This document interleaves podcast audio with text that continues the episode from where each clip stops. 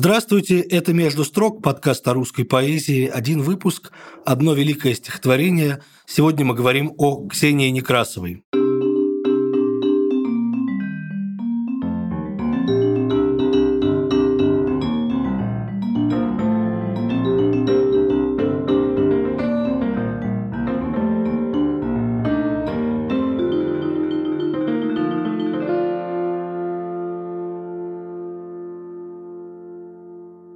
Сегодня мы говорим о Ксении Некрасовой с Данилой Давыдовым, поэтом, критиком, филологом, исследователем, в том числе и Ксении Некрасовой.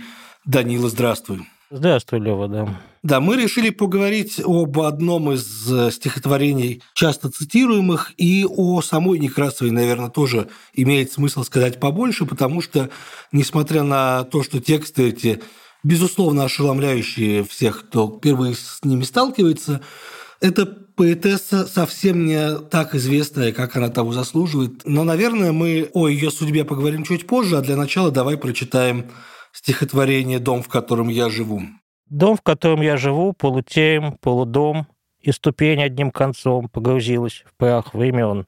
На ступени меж расселен фиолетовый лишайник, и растет вокруг поляна, и колодец между трав, звездным небом у колодца, бочки полные — стоят. А я приезжаю из Москвы, усталая, никак не привыкну к бетонам, асфальтам.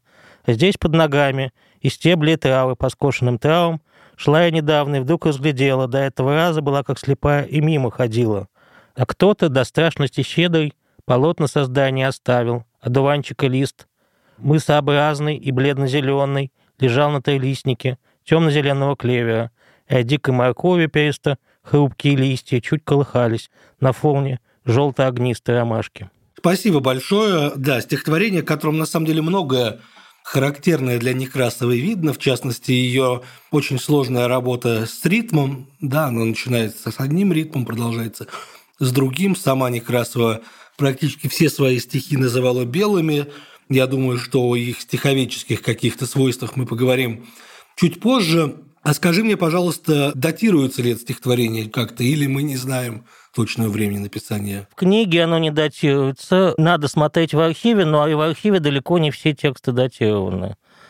Я предполагаю, честно говоря, что это скорее стихотворение довоенное, по целому ряду причин. Приезжаю из Москвы, потому что позже, так сказать, после эвакуации, после войны, она, в общем, уже оставшись в Москве, она уже в особо туда не ездила. С другой стороны, совпадение каких-то автобиографических мотивов и реальной биографии у Некрасовой в целом э, чрезвычайно непросто устроено, и воспринимать ее тексты как биографические документы совершенно не стоит, скорее наоборот. И дело не в том, что она создавала какую-то там личную мифологию, а в том, что ну, она жила, так сказать, в некотором таком принципиально параллельном мире. Я думаю, что стоит поговорить об этом принципиально параллельном мире, потому что у людей, относившихся к ней, к ее стихам даже, очень хорошо, э, к ней самой отношение было довольно часто сложное. Ну, то есть, по крайней мере, закрепилась такая слава чуть ли не юродивой за Ксенией Некрасовой, которая вот была гениальным поэтом, но при этом человеком абсолютно не приспособленным ни к какой социальной жизни. Насколько это правда, насколько это миф? Тут все сложно. Давай, значит, разделим этот вопрос на несколько моментов. С одной стороны, мифология вокруг Некрасова литературная действительно существует. Более того, она в значительной степени заслоняет и поэзию, и живого человека в каком-то смысле одновременно. Мифологию это активно э, продуцировали и при жизни Некрасовой, причем продуцировали э, самые различные люди, иногда доброжелательно, представляет Некрасову такой архетипической то ли юродивой, то ли дурочкой, то ли безумицей. Естественно, вспоминая, опять-таки, столь же архетипического в этом смысле персонажа Хлебникова, который тоже мифологизирован чрезвычайно в этом смысле. Иногда мифологизация была на уровне слухов, сплетен и разных э, неприятных даже поклепов. Так существовало э, в эвакуации в Ташкенте нек, некий слух, что Некрасова сама не пишет стихи, а пишет из-за нее ее муж, который, впрочем, никогда никаких стихов не писал. И якобы к этому распространению слуха даже приложила руку Надежда Яковлевна Мандельштам, что возможно, так сказать, как мне представляется. То есть э, мифология была. Более того, эта мифология отнюдь не была на уровне, так сказать, просто такой защитной реакции окружающих от непривычного образа поэтессы, да, но продолжалось и после смерти Некрасовой, уже с некоторым, естественно, таким мемориальным налетом, а мы не оценили, а мы не смогли, а мы не помогли. То, что мгновенно после смерти Некрасовой, как положено, Евтушенко отобразил в своих стихах «Не смерть Некрасовой», который, естественно, а вы там, да, что вы родили там тогда. Да, даже тут, конечно, хочется процитировать. «Я никогда не забуду про Ксюшу, Ксюшу, похожую на простушку, с глазами косившими, рябоватую, в чем виноватую? А заканчивается это «Вам не проститься за бедную Ксюшу, вам отомститься за Ксюшину душу». Несколько есть стихотворений, которые ей посвящены, да, в частности, Ярослав Смеляков писал о ней примерно в таком же тоне. Слуцкий писал. Э... Да, и на Лесняце и Слуцкий, наверное, написал лучшие из текстов в памяти да. Некрасовой. Я думаю, чуть позже мы его тоже прочитаем.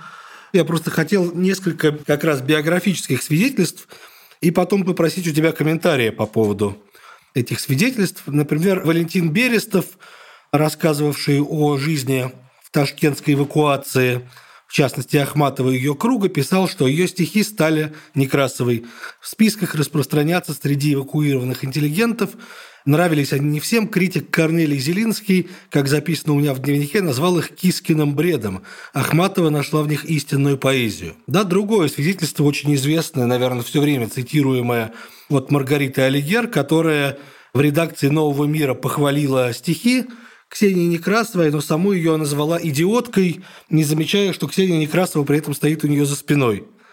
Да, и когда, понятное дело, вышла крайне неловкая сцена, и Алигер бросилась со слезами на глазах просить у Некрасовой прощения, та сказала ей «Спасибо вам, что вы так хорошо говорили о моих стихах». И были в этих словах такая чистота и отрешенность, такое покойное и непобедимое человеческое достоинство, которое я никогда с тех пор не могу ни забыть, ни утратить, пишет Алигер.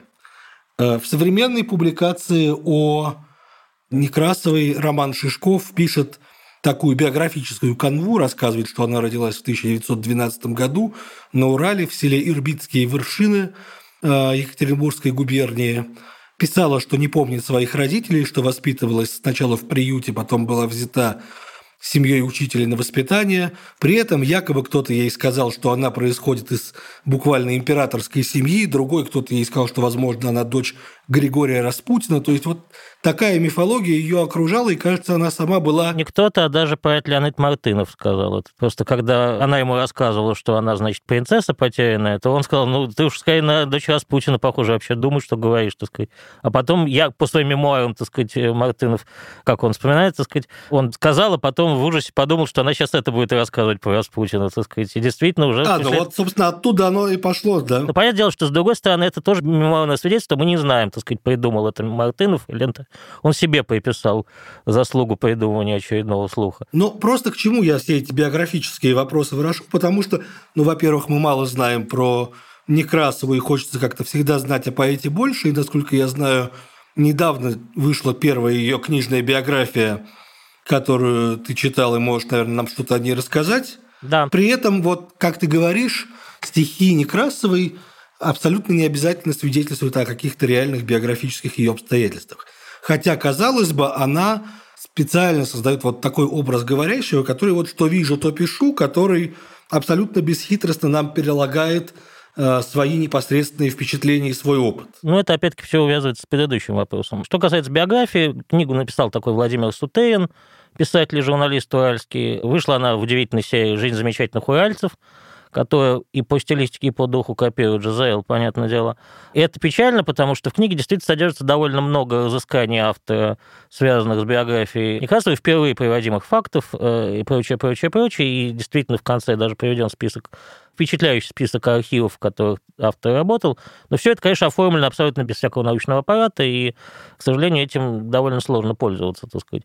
Книга при этом э, отличается очень странными комментариями по поводу политической и общекультурной жизни Советского Союза, и в этом смысле я бы ей не очень доверял, но в смысле канвы биографической Некрасова это в общем, лучшее, что сделано, так сказать, да, то есть впечатление о книге очень двойственное. Ну, то есть что-то эта книга все таки проясняет в ее биографии, да? Она поясняет очень многое, и действительно она, видимо, происходит из сиротского приюта, и отец, по которому рассказывали, что он якобы, так сказать, был инженер путеец или горный инженер, так сказать, там разный, горный инженер обычно упоминается. Э, на самом деле был э, не священник, но, э, значит, псаломщик, все равно человек церковный, причем Понятное дело, что это не стоило, так сказать, лишний раз потом при советской власти озвучивать. Насколько это сознательно не озвучивалось, неизвестно. То же самое касается там каких-то документов, связанных с учебой Некрасовой. То есть это действительно очень много всего интересного накопано. Но при этом книга издана тиражом 100 экземпляров, в сети она отсутствует, и поэтому как ей пользоваться тоже не очень понятно. Ну, понятно. Так, к сожалению, часто бывает с какими-то монографиями и источниками. А рассказано ли где-то, каким образом Ксения Некрасова вообще начинает писать? Начинает писать она, видимо, в школе, точнее, в училище, так сказать, да, и сохранилось даже один из первых стихотворных опытов Некрасовой.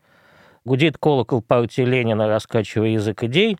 Звук и вызов швырнули миру пять годовых дней. Что-то под влиянием Маяковского явно сделано. Ну, да? под влиянием Маяковского или пролетарской поэзии, там не очень понятно. Были персонажи, которые, так сказать, склонны были к политической деятельности. В Ирбите, например, был такой в главе политпросвет техникума Василий Головков, который входил в руководство местной комсомольской организации, всяческой кружковой деятельностью занимался, и в и в Близком гуманитарном колледже, до сих пор, так сказать, его культ некоторый существует. И вот он тоже был поэт, поэт такой вполне себе тоже примитивского характера. Ночь, луна на небе, тихо, пруд поймал лунный рожок, бой раскинули широко, заняв ближний бережок, на плотине светит ярко лампа в 200-300 свеч, против боя на долине лук зеленый вздумал лечь, по нему ручей серебристый, отражая лунный свет, прячет говор в берег мшистый, будто здесь его и нет. Ну, это Головков, на всякий случай еще раз поясним. Да, Головков, да. Я, я думаю, что Евгению Крапивницкому это стихотворение бы понравилось, вполне возможно. Насколько влияние конкретно этого персонажа было, не очень понятно. И вообще от каких-то очень ранних опытов, которые сохранились, так сказать, и к уже такой зрелый и не меняющийся Некрасовой, который поступает в Литинститут, принципиально вот непонятно, как этот переход произошел. Это ужасно интересный момент, потому что действительно, насколько я понимаю... И это совершенно непонятно, так сказать, да? То есть это... Да, это такой как бы поэт без поэтической биографии. Реконструировать толком не дается, то есть его вхождение от Некрасова в литературный круг, собственно, произошло через тот же самый литературный институт, как мы понимаем. И там же как раз, соответственно, среди соучеников были разные персонажи, включая того же самого Аркадия Беленкова. Но э, Некрасову при этом привечали в институте, и вот вся эта ифлийская литинститутовская компания молодых комсомольских поэтов, так сказать, которые были левее партии, как писал потом Слуцкий, то есть Слуцкий, Коган, Кульчицкий, Наровчатов, Кауфман, Самойлов, так сказать, и так далее, и так далее. Среди преподавателей был э, Николай Асеев, собственно, который в значительной степени поспособствовал в ранней биографии Некрасовой, ее продвижению, да? Да, один из сподвижников Маяковского, что, видимо, тоже важно для нашего разговора. Один из сподвижников Маяковского и человек, который, безусловно, понимал, что такое хлебниковская традиция, хотя я бы не сказал, что мы напрямую можем все-таки сравнивать Некрасову и Хлебникова. Безусловно, в сравнении с Хлебниковым это был постоянный такой мотив, и Асеев его тоже применил, так сказать. Был Владимир Луговской, который тоже очень сыграл свою положительную роль, так сказать, в ранней судьбе Некрасова в том же летном институте. Ну вот это, то есть, все военное и флийское поколение, которое на самом деле ее во многом младше лет на 5-10 было, если я правильно понимаю. Да, она поступила не сразу же после школы. Это ужасно все важно и интересно, да, хотя бы потому, что вот эти сравнения с Хлебниковым, они, мне кажется, действительно уводят в сторону, потому что они имеют э, в виду стихи вроде «Краюшка хлеба, капля молока, да это небо, да эти облака», какие-то такие более-менее пасторальные, умиротворенные тексты Хлебникова, которые не определяют того, что такое Хлебников. Тогда как Некрасова – это скорее поэтесса какого-то одного настроения, и, наверное, надо поговорить о том, какого. Да, безусловно, да. Но еще просто я добавлю еще один эпизод. Конечно, промежутки между институтом и учебой было, собственно, Свердловское литературное некоторое становление. То есть были Свердловские писатели, был культ работы вокруг Уралмаша, на котором работала, соответственно, Некрасова, то ли в архиве, то ли в библиотеке, то ли в культчасти, так сказать, не очень понятно. Там тоже по архивам непонятно.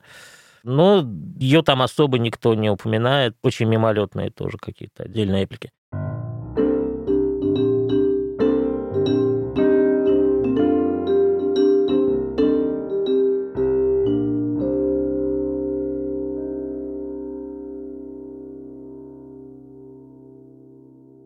Мне кажется, тут время, наверное, перейти к нашему тексту, а, да, потому да. что она начинается с разговора о доме, в котором она живет, и потом упоминается приезд из Москвы. Если мы это все-таки биографически рассматриваем, то о каких приездах, о каких путешествиях, о каком доме идет речь? Дома-то толком никакого не было, потому что и в детстве, и в отрочестве Некрасовой, то есть мы понимаем, что родители ее были приемные.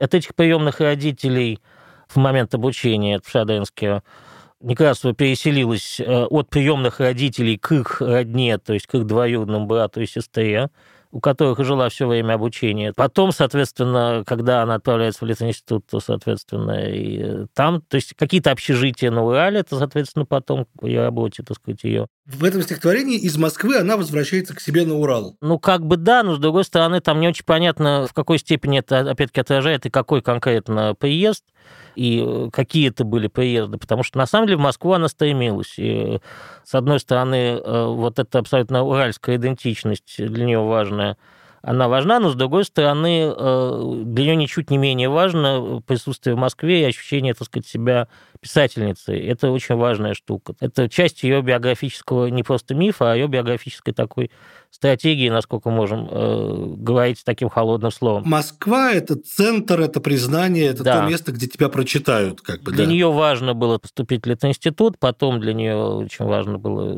история вся с ее публикациями, и первая публикация, которая была одобрена Асеевым, была сделана в журнале «Октябрь», еще довоенная. Потом были долгие проблемы, так сказать, с вступлением в Союз писателей, которые не удалось, с созданием первой книги, которую она увидела при жизни, второй, которая уже была набрана, но она ее не увидела.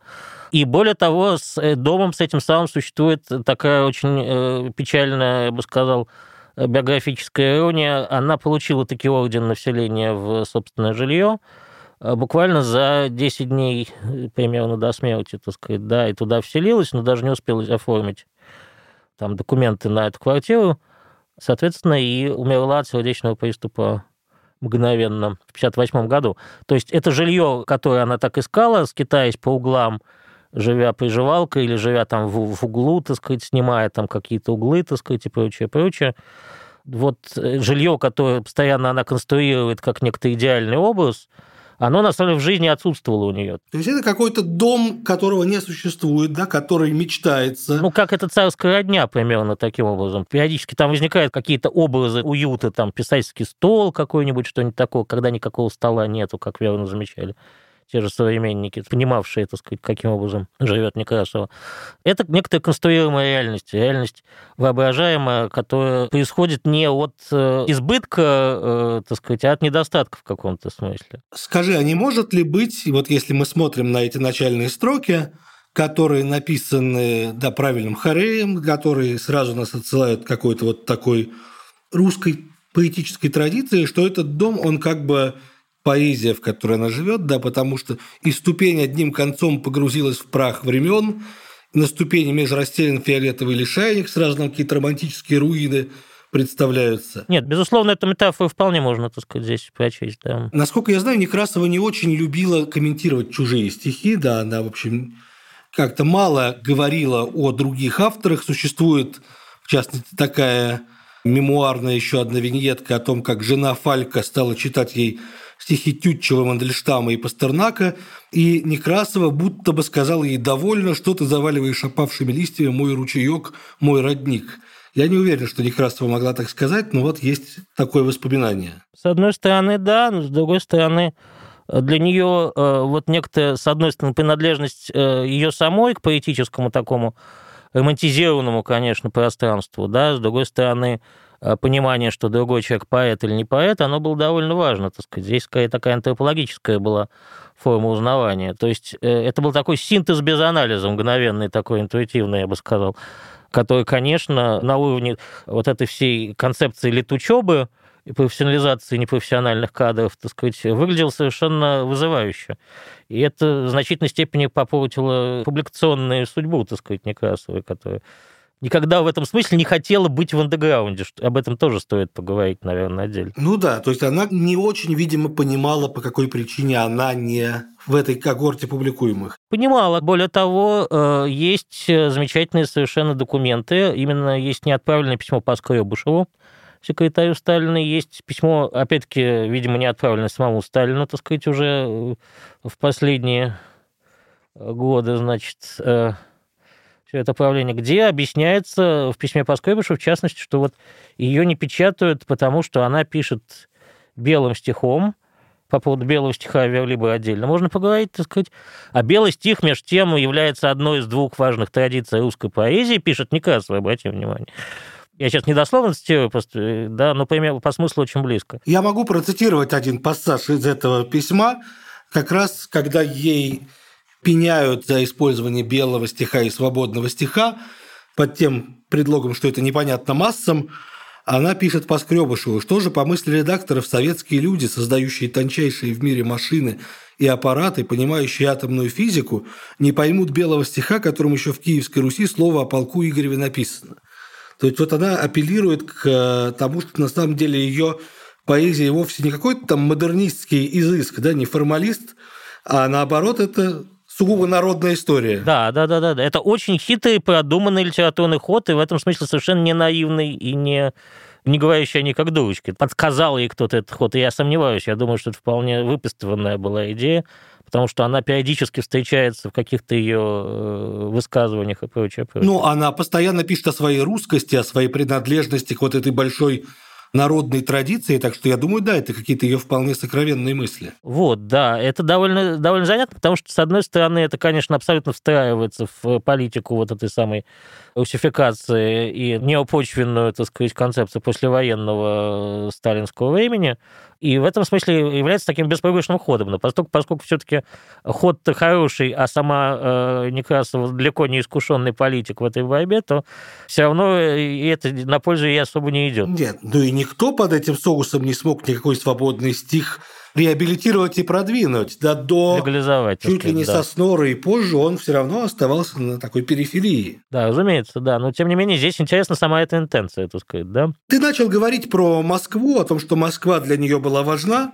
Здесь говорится о том, что никак не привыкну к бетонам, асфальтам, а здесь под ногами и стебли, и травы. То есть, да, вот растение как нечто понятное против вот этого закованного в асфальт чуждого неприятного городского асфальта. В другом стихотворении, несмотря на это, она говорит «Я примирилась с вами, асфальтовые улицы, пред бетонными этажами смирилась я, а разве так надо? Надо забывать восшествие жизни до половины небес, а на другой половине, последней, в себе уничтожить первую, оставив за спиной ручьи недель, текущие средь трав, где папоротник в банановые пальмы перерождается в очах, когда сидишь на дне ручья, и к пальцам ног от берега оплываются рыбешки и так далее. Такая практически Анри Руссо у нее получается, потому что какие-то банановые пальмы вдруг возникают посреди такого русского пейзажа. Но вот что это за дихотомия города и не города для нее и вообще для поэзии этого времени. Что касается и растений, и предметов, и всего этого, вот Лидия Чуковская, кажется, подметила, да, что Некрасова лучше видит э, природу и э, вещи, чем людей. С этим э, там можно согласиться, можно не согласиться. Вполне возможно, что здесь Лидия Коронина скорее права, чем нет, каком-то другом смысле, нежели она подразумевала, как мне кажется. Дихотомия э, города и деревни, э, да, я бы сказал, не деревни, потому что, собственно, деревни это тоже особо нет, так сказать, у Некрасовой. Скорее, э, культура, природа и цивилизация, я бы сказал, в таком почти модернистском ключе, так сказать, да, потому что такой природы в некотором смысле нечеловеческой, Отсюда тот интерес, который вызвало, например, Некрасова у престарелого Михаила Пришвина, так сказать, как известно, самого нечеловеческого писателя, по словам Зинаиды Гиппиус человек, для которого как раз мир не людей, говоря языком э, акторности теории, был самым родным, так сказать. А с другой стороны, вот эта самая гигантская индустрия воспринималась и тоже как новая природа некоторая. И есть очень занятная, так сказать, э, заметка у нее, среди сохранившихся ее заметок. Обычно на них меньше обращают внимание, на ее прозаические такие как бы дневниковые записи для себя, в них, на самом деле, есть очень много занятных открывающих э, мыслительную какую-то лабораторию, так сказать, Некрасовой, которая обычно вообще не учитывается, то есть считается, что Некрасова поэт интуитивный такой. Тем не менее, вот у нее есть такая запись. Господство гигантской индустрии колоссальных машин неоспоримо создало новые небывалые рефлексы в центральной нервной системе современного человека – а раз так, то следует понятие прекрасно извлекать из людей, которые владели машинами и пространствами. На этом извлечении строить современную эстетику. Это ужасно интересно. Это же такой нормальный Циолковский, нормальный Богданов пошел. Да, космизм. Да. И космические вещи при, в общем, не очень большой эрудиции в этой области, так сказать, Некрасовой, мягко скажем, безусловно, ее привлекали, так сказать, да, и в этом смысле она совершенно не является таким пасторальным поэтом, куда ее тоже мифология вокруг нее, так сказать, пытается загнать. Ее, э, во-первых, очень интересует предметный мир в его таком, я бы сказал, именно аудийном смысле слова, так сказать, да.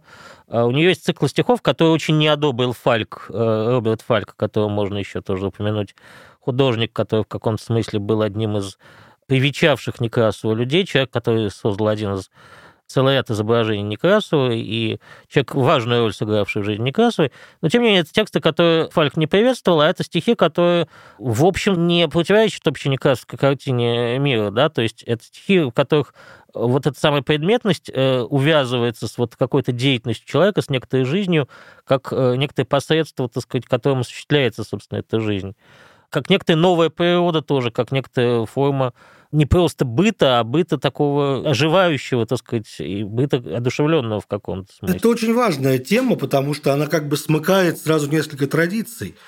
Потому что здесь и абориуты с торжеством земледелия Заболоцкого, да, и русские космисты, которых мы уже упомянули. То есть вся эта идея, что природу можно сделать да, да. новую, она такая вот утопическая, и, очевидно, это действительно довоенная мысль, которой после войны уже не было. Эта мысль довоенная, это возникает довоенное время, безусловно, и насколько Некрасова мы можем ее, так сказать, интертекстуально сравнивать действительно со всем этим русским космизмом и с э, прочими вещами. Ну, то есть мы можем все что угодно с чем угодно сравнивать. В значительной степени это, конечно, происходило как некто э, ответ на э, общие темы и общее мироощущение, которое присутствовало в тогдашней культуре. Если мы снимем верхний такой партийный, так сказать, уровень существования культуры, да, и посмотрим на то, на, на чем он базировался в реальной мыслительной и творческой деятельности, то окажется, что этого очень много, как у людей старшего поколения, так и у людей младшего.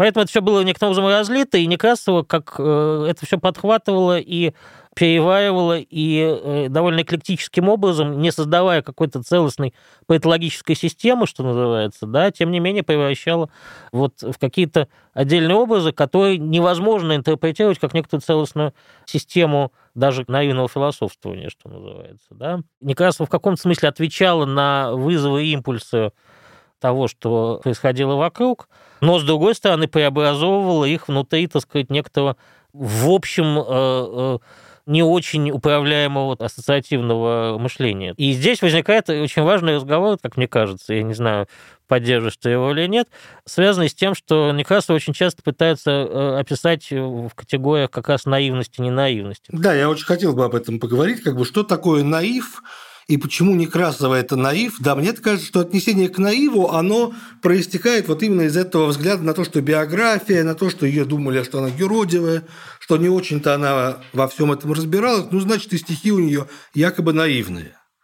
Либо говорят о том, что у нее такая детская чистая оптика, в частности, Татьяна Бек в своей большой статье о Некрасовой пишет, да, о том, что э, сведение детского рисунка и сказки мы постоянно uh-huh, видим в ее стихах – Насколько это все адекватное прочтение? Есть такая замечательная работа Сандомирской и Козловой, покойной, так сказать, я так хочу назвать кино, опыт наивного жизнеописания, в которой помимо, собственно, публикации одного наивного жизнеописания, есть теоретическая часть Сандомирской и Козловой, которая является такой основополагающей. И там вводится понятие по отношению к э, наивному автору, с одной стороны, пока что поставим наивного автора в большие кавычки, так сказать, и его интерпретацию mm-hmm. из большой профессиональной культуры такой, понятие производителя нормы, соответственно, и производителя нормы, который говорит, что я здесь э, указываю, что есть литературная, культурная, интеллектуальная ТД-норма, которая принадлежит к образованному сообществу, обладающему властью, так сказать, издавать, редактировать, э, выдавать право на э, то, чтобы считаться писателем или не писателем, мыслителем, не мыслителем, то художником, не художником. И возникает внезапный зазор в ситуации, когда этот самый производитель нормы ощущает востребованность в чем-то подлинном, в чем-то настоящем, ощущая некоторую искусственность какого-либо, например, профессионального искусства, и при этом, сталкиваясь с образцами этого подлинного и настоящего, он ощущает дискомфорт, э, потому что это подлинное настоящее устроено совершенно не так, как ему производитель нормы хотелось бы, так сказать. Да? Да, иными словами, сконструированная категория для как бы принижение этого подлинного и настоящего. Не принижение, еще здесь немножко сложнее. То есть, с одной стороны, это манипуляционный жест, то есть это такая культурная апроприация, в общем, по большому счету, назовем все своими именами, так сказать. Да, ситуация, когда нужно в каком-то смысле приучить, обозначить э, границы через определенные метки. Метки аутсайдерства, особости там и так далее, и так далее. Вообще, кстати, если уж говорить э, всерьез, то Некрасова это скорее, в этой терминологии скорее поэт аутсайдер, нежели поэт э, за счет перенесенного больного ей менингита, так сказать, и разных действительно проблем с психикой, которые у нее, видимо, были, так сказать, в чисто медицинском смысле слова. Но вот эти границы, так сказать, когда дается некоторая детская оптика, вот это самое понятие наивности и прочее, прочее, то, что мы нам так привычно в языке искусствоведения и гораздо меньше в языке литературоведения, там есть свои, что называется, аналоги. Все эти способы приучить автора и загнать его в некоторое, так сказать, гетто, что благополучно проделывается даже с людьми, которые обладают абсолютно, безусловно, литературной репутацией, э, вроде того же самого Хлебникова. Даже с Хлебниковым, одним из отцов, так сказать, русского авангарда и теоретиков русского авангарда, по большому счету, и то такое проделывали современники. Что уж говорить про человека, который не обладал никаким социальным капиталом, социокультурным капиталом, да, человеком, который, в общем, надеялся на некоторый отклик, и отклик это получил за счет доброжелательного, очень любовного, но тем не менее приучения и помещения в очень, так сказать, заранее заготовленную вот эту самую схему, которую пришлось изобретать очередной раз, используя уже имеющиеся, так сказать, примеры того же самого Хлебникова и так далее. Тут, конечно, как не процитировать опять это грохочущее стихотворение Евтушенко, который пишет, «Э, даже давали ей малые прибыли, только в писатели Ксюшу не приняли, ибо блюстители наши моральные определили, она ненормальная. А дальше он спрашивает, а вы-то чем нормальные? Значит... С одной стороны, да, но с другой стороны, как мы понимаем, в этом стихотворении Евтушенко выступает как тот же производитель нормы, просто он хороший производитель нормы, в отличие от плохих производителей нормы. Он-то понимает, что она была по-настоящему поэтом, просто особым поэтом, и поэтому, так сказать, надо было к ней, значит, душой и теплом отнести. Что, конечно, очень легко говорить после смерти всегда, так сказать. То есть э, здесь еще происходит конфликт, э, если говорить таким баудианским языком, внутри поля литературы, так сказать, да, между разными э, валоризаторами, между разными присвоителями, так сказать, вот этого самого наивного автора, которым уже сам по себе не нужен, а нужны, так сказать, исключительно игры вокруг репутации и э, право на подлинную интерпретацию этого автора, так сказать, да. Таким образом, мы видим социоантропологическую проблему, которая подменяет собой проблему поэтики в конечном счете. Почему Некрасова в значительной степени остается непрочитанной? Потому что перед этим прочтением стоят обязательно запретительные вот эти механизмы в виде классификации и квалификации. Ну да, ярлыки, да, ярлыки, да, ярлыки. Да. наив, примитивизм и так далее. У нас есть регистр чтения, в котором мы читаем эти стихи. Нам задан определенный регистр, и мы уже таким образом отсеиваем все, что только хотим. К сожалению, у нас просто нет нормального полноценного издания большого, которое позволило бы свести воедино все, что возможно, и посмотреть, насколько миф этот не работает. А он, судя по всему, не работает э, по поводу и э, природности, и детской оптики, и всего прочего. Миф по поводу создаваемого мира, безусловно, безусловно, работает, так сказать, некую альтернативу. Но еще раз говорю, аутсайдерские характеристики присутствуют у Некрасовой чисто физиологически, что называется, да. Это сейчас уже в искусствоведении давно не является, так сказать, запретной темой. В литературоведении, к сожалению, является. Я позволяю себе в некотором смысле бестактность в этом смысле, говоря об этом. Но этот особый мир, ну, принципиально ничем не отличается от иногда стихийных, иногда э, не очень стихийных конструируемых миров, которые вообще существуют у разных художников, так сказать. Вот в чем дело.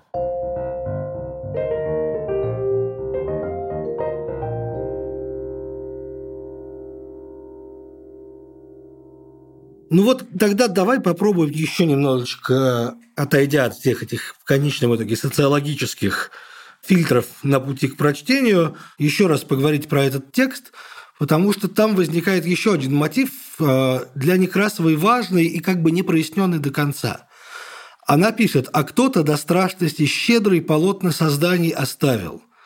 В таком регистре обычно говорят о Боге, когда не хотят его называть. У Некрасовой о Боге сказано довольно много. Она, с одной стороны, не раз к нему обращается и даже пытается представить себе, что бы она сделала на месте Бога. С другой стороны, она пишет, что она в Бога не верит. «О, если бы был Бог, я бы просила, сдвинь с места Боже базары». Да, но при этом мир ее стихов все равно вызывает соблазн говорить о какой-то пронизанности, божественной пронизанности творением, пантеизмом, что ли, и так далее. Некрасово и бог, Некрасово и религиозное. Можно ли вообще говорить в этом разрезе? Да нет, говорить-то можно в любом разрезе, разумеется, да, и более того, как ты понимаешь, это э, очень э, любимый разговор, тоже являющийся формой присвоения. Мне представляется так, что, будучи э, таким ребенком, по большому счету, первого поколения советских детей, скажем так, да, ну, может быть, полуторного поколения, скажем так, да.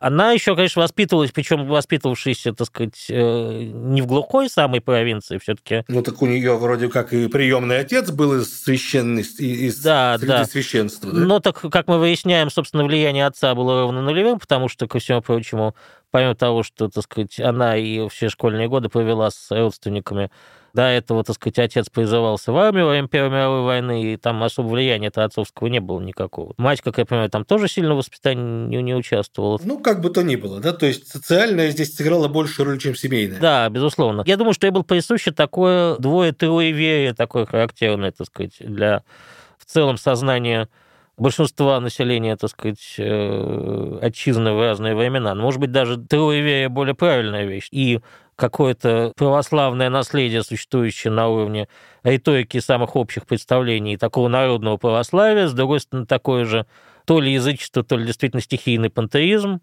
с третьей стороны, вполне себе такой же стихийный материализм, который прекрасным образом воплощается в ее советских стихах, который можно считать э, попытками искусственно написать таким образом. Я как раз так не думаю. Я думаю, что это для нее совершенно такие же искренние вещи, как и все прочие, так сказать, ее стихи советские и э, написанные там на смерть Сталина, например, и прочее, прочее, прочее. И те же самые вещи, связанные с э, угнетением э, негров, которых там злые англичане, так сказать, каким-то образом угнетают и все прочее. То есть мне кажется, что это абсолютно естественная такая несколько э, шизофреническая система, но шизофреническая не конкретно не красовская, а общероссийская, общесоветская, так сказать, система существования одновременно в нескольких регистрах, которая действительно иногда порождает какие-то грандиозные текстуальные миры вроде Андрея Платонова, как мы понимаем, да, с которым тоже иногда хочется сравнивать Некрасова, хотя, казалось бы, где э, последовательный технократ э, Платонов, с другой стороны, где вот эта самая природная Ксюша, так сказать, да,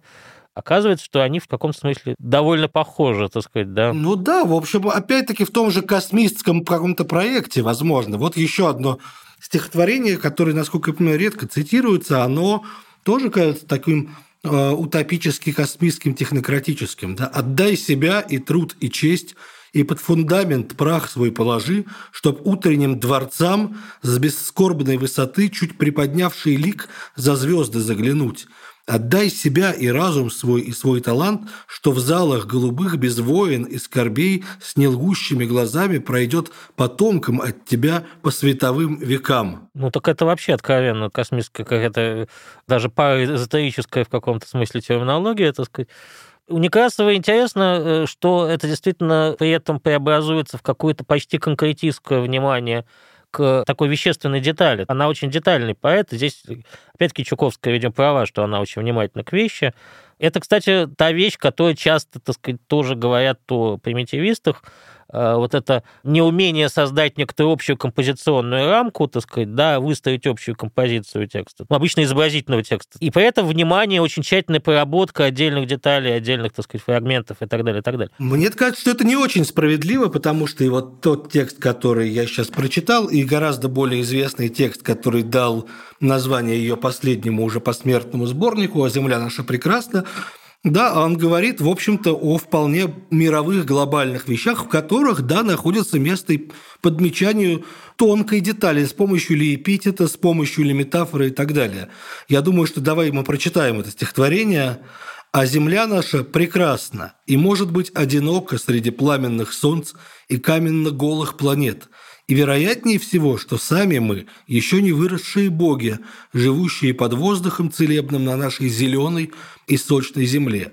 Вот опять эта мысль, да, что Бог – это человек, который может с помощью какого-то творческого импульса, порыва стать Богом. Как мы понимаем, если здесь есть религиозность, то религиозность – это очень неканоничная такая, скорее, богостроительное, так сказать, в каком-то смысле, да, э, и уж явно не попадающее в какое-то церковное православие, как иногда хотят тоже интерпретировать. Ну да, если мы говорим о каких-то предшественниках и последователях, помимо уже названных, да, Платонова и космистах, а, есть статья Кирилла Корчагина, которая тоже указывает на то, что как бы перед нами такой маверик, уникальный автор, но при этом там еще приводится в качестве параллели Вениамин Блаженный, автор э, более поздний. Ну, не очень... Современник, но умерший позже гораздо, Младший чем современник, да, да. Ксения Некрасова. Да, да. И э, в качестве некоего общего предшественника Николай Рерих, как ни странно, который как бы совсем сложно сказать о том, что он мог быть в какой-то мере наивным автором, он был все-таки ученый, индолог и так далее, но вот его тексты чем-то тоже напоминают хотя бы просодии свои, вот такой безыскусный непосредственный взгляд. А я бы вспомнил, например, Александра Добролюбова, протосимволиста, и при этом одного из основателей такой э, раскольнической секты добролюбовцев, соответственно, с его тоже очень странными текстами. Ну, Добролюбов при этом шел к сознательному опрощению, как пишут все, кто его знал, что он под конец стал писать неграмотно, просто буквально потому, что он опростился специально. Ну вот насколько это сознательное опрощение, насколько это аутсайдерское поведение, как всегда мы понимаем, что есть это абсолютно такой черный ящик э, в интерпретации, так сказать, да, сознательность бессознательных тех или иных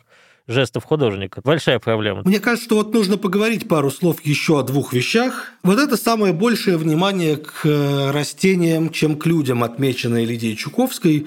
Оно в этом нашем стихотворении, мне кажется, очень заострено, это внимание, когда она говорит про мысообразный и бледно-зеленый лист одуванчика – или про перистые хрупкие листья дикой моркови. Это, да, такие абсолютно неочевидные эпитеты, которые явно должны быть специально подобраны. Да, э, и это как раз говорит о том, что, э, ну, вообще, если посмотреть на черновики, которые иногда э, все таки мы можем по публикациям того же Сутейна, который даже приводит там прям зачеркнутые строчки и так далее, и так далее. То есть перед нами не интуитивное, не автоматическое письмо отнюдь, перед нами работа над текстом. То есть это вещи, которые действительно были каким-то образом подобраны, безусловно. Здесь есть э, очень неожиданные переклички, если брать поэзию 30-х годов, например, переклички с Георгием Балдуевым, поэтому совершенно да, да, другого да, да. рода. Розе и Левкою понять нелегко, что это такое Роза и Левкой. Да, но у него, как известно, есть один из его этих стихов «Печь», небольших обозрений, в котором целая огромная глава на несколько страниц состоит из перечислений, так сказать, разных растений с очень нетривиальными эпитетами, которые им придаются. Да, это живописное обозрение, если я правильно помню. Что может объединять и Балдуева, и Некрасову, кроме эпохи, так сказать, ну, общие околоконструктивистские приятели, вроде Луговского разве что. Но просто параллель Некрасова конструктивизм выглядит, как ты понимаешь, совершенно такой моветонный, противоречащий всем литературным конвенциям, тем не менее, кажется, что эта параллель вообще интересная, потому что вот эта самая очередная новая искренность, которая каждое десятилетие в русской поэзии периодически появляется, была присуща и позднему конструктивизму. И это были поколенчески близкие люди, это те, с кем она общалась и училась. Вот то, что можно называть альтернативным э, конструктивизмом, в первую очередь, это Обалдуев, но не только, там еще целый ряд э, авторов может быть назван. И, в конце концов, то, что можно называть констрамолом, конструктивистским молодняком, с которым, прочим, вышел Ян Сатуновский, поэт в каком-то смысле, которого можно сравнивать с Некрасовой, и по вниманию к каким-то таким неожиданным композиционным переходам, и по работе с одновременно регулярным, нерегулярным стихом, так сказать, и, и прочее, прочее. Тоже параллель Некрасова и Сатуновский вроде кажется немножко натянутой, а, но я знаю, что леонозовцы, например, ценили очень сильно э, Некрасову, и это, это я знаю просто от Генриха Сабгира напрямую. Так сказать, да. Я, кстати, думаю, что вот э, когда мы говорим про поколение, про конструктивистов, про ифлийцев, про поэтов, ушедших на войну, здесь как раз, может быть, и стоит прочитать то самое стихотворение Слуцкого, которое посвящено Некрасовой, потому что она там говорит о них как о поколении – Какие вы все хорошие были, говорит она там. Значит, она называется «Ксения Некрасова» с подзаголовком «Воспоминания». У малого театра, прозрачно как тара, себя подставляя под струи Москвы, Ксюша меня увидала и стала Боря, здравствуйте, это вы? А я-то думала, тебя убили, а ты живой, а ты майор. Какие вы все хорошие были, а я вас помню всех до сих пор. Я только вернулся после выигранной, после Великой Второй мировой, и к жизни, как листик из книги выдранный, липнул, и был майор, и живой. Я был майор, и пачку тридцаток истратить ради встречи готов, ради прожитых рядом тридцатых тощих студенческих наших годов. «Но я обедала», — сказала Ксения. «Не помню что, но я сыта. Купи мне лучше цветы синие, люблю смотреть на эти цвета». Тучный Островский, поджав штиблеты, очистил место, где сидеть ее цветам синего цвета, ее волосам, начинавшим сидеть. И вот, моложе дубовой рощицы, и вот, стариннее дубовой сахи, Ксюша голосом сельской пророчицы запричитала свои стихи. Несмотря на то, что как бы поэтически это решительно чуждый Ксении Некрасовой текст, да, безусловно, да. да, по тому, как он сделан, он подмечает несколько важных деталей и любовь к цветам и растениям, и то, как она всегда относилась к собственным стихам. В ее корпусе обращений к собственным стихам, к тому, что такое мои стихи, очень много. Да, безусловно. Вообще вот это внимание людей, которые, казалось бы, им не должна была быть близка, так сказать, собственно, стихотворная манера Некрасовой, и не только Слуцкого, но, например, человек, с которым довольно близко общалась Некрасова в годы сразу послевоенные, да и довоенные, это Николай Глазков, тоже называемый очень часто среди примитивистов, так сказать, автор, и уж точно сознательно работавший со всеми своими приемами. Это люди, которые очень внимательно, так сказать, относились к этой поездке за счет, видимо, того, что у них был действительно некоторый общий вот этот бэкграунд такого легального советского авангарда, авангарда, так сказать, вот рубежа 20-30-х годов, конструктивистского, позднелефовского там и так далее, и так далее который, в общем, как целый процесс, наверное, не осознан до сих пор. Поэтому возникает такое ощущение, что все существовали немножко на особицу, хотя это не совсем так. Ну да. Вот еще один текст, который как бы вот этот мир детальности и мир моих стихов сопрягает. Я очень хотел его прочитать. Одно из моих любимых стихотворений у Ксении Некрасовой, да, там вот этот рельеф растительности и связанность с этим рельефом строк, где он описывается, прям проговаривается напрямую. По тротуару идет слепой, а кругом деревья в цвету. Рукой ощущает он форму резных ветвей. Вот акации мелкий лист, у каштана летая зыбь, и цветы, как иголки звезд, касаются рук его. Тише, строчки мои, не шумите в стихах. Человек постигает лицо вещей. Если очи взяла война, ладони глядят его, десять зрачков на пальцах его и огромный мир впереди. Тут место, может быть, сказать коротко напоследок о том, как это написано с формальной точки зрения.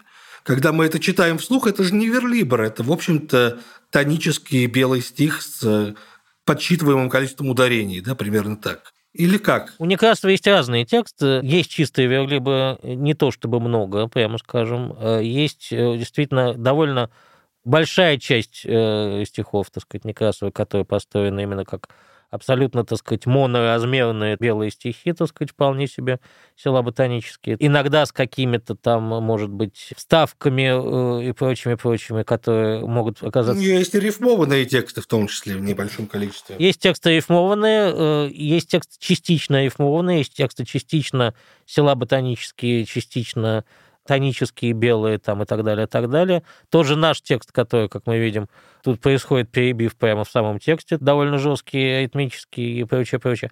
Вообще Некрасову можно считать э, работающей на грани того, что называют иногда микрополиметрией, тем, что называют гетероморфный стих, так сказать ну, до чистой гетероморфности, наверное, у нее есть образцы. Давай поясним для наших слушателей, да. что это такое на всякий случай. Под микрополиметрией обычно понимают чередование метрических и аритмических моделей внутри одного текста на протяжении достаточно больших фрагментов. Ну, то есть, условно говоря, там, когда строфа написана одним размером, строфа другим, так сказать, предположим, там, да, а под э, гетероморфным стихом понимается микрополиметрия еще меньшего масштаба, да, когда чередование происходит совершенно нерегулярным некоторым способом, на уровне буквально отдельных стихов, отдельных строк, которые могут быть интерпретированы и как силоботанические, и как тонические, и как верлибрические и так далее, и так далее. Классик, абсолютную классиками, так сказать, гетероморфности в русской поэзии являются Хлебников и Веденский, если брать вот ту эпоху. Но у Некрасова есть некоторые примеры гетероморфного стиха, безусловно. Хотя тоже нельзя сказать, что это постоянный для нее размер. Но и среди критиков той эпохи, и для самой Некрасовой обычно было словоупотребление белый стих. С другой стороны, это не было невнимательность к этим текстам. Ну, периодически на уровне даже профессиональной критики под белым стихом понимался и стих свободный, хотя уже тогда многие отмечали, что это неправильное понимание. То есть это была такая ошибка в определении, которая очень часто была распространена даже и среди литературного профессионального сообщества. Более того, какие-то такие вещи, как гетероморфность, в отличие от регулярного белого стиха, мы понимаем, что регулярным белым стихом писались и вполне себе советские вещи э, официальные ну, и да. разрешенные, так сказать, и вполне себе входившие в литературное официальное пространство. Вот, за счет этой самой гетероморфности и микрополиметрии они воспринимались тоже как ошибки, как и некоторые резкие образы некрасовские, такие неожиданные и кажущиеся абсолютно произвольными, или сюрреалистическими, а на самом деле очень точные так и э, вот эти самые метрические перебивки часто воспринимались, э, например, редакторами, которые первый раз с трудом, так сказать, проводили ее первую книгу, так далее, так далее, как э, вещи, которые требуют исправления, которые требуют редактуры, которые требуют переписывания и прочее, прочее. При том, что она в этом области ни к какому бунту не стремилась, да? Это было просто... Абсолютно. Самое печальное, что, что в каком-то смысле это продолжалось даже и после смерти, потому что у нас нет совершенно никакого, так сказать, э, уверенности, и даже есть полная неуверенность, что те книжки, которые сдавались посмертно, они соответствуют э, рукописям, и есть публикации посмертные, которые показывают, что очень часто печатаются тексты фрагментарно, очень часто печатаются тексты с некоторыми изменениями и прочее. Опять-таки, такие деяния производителей нормы. Все это означает, что нам предстоит еще, видимо, прочитать Ксению Некрасову, так как она еще не была прочитана, да, да прочитать да. ее и издать, увидеть издание ее текстов так, как они того заслуживают, работа это, очевидно, очень сложно. Ну, с архивом как раз проблемы нет. Проблема скорее с тем, кто это будет делать, что называется. Как всегда. Спасибо огромное, Данила. Мы сегодня говорили о Ксении Некрасовой в подкасте «Между строк». Меня зовут Лев Абурин. Э, с нами был Данила Давыдов. Это «Между строк». До следующих выпусков.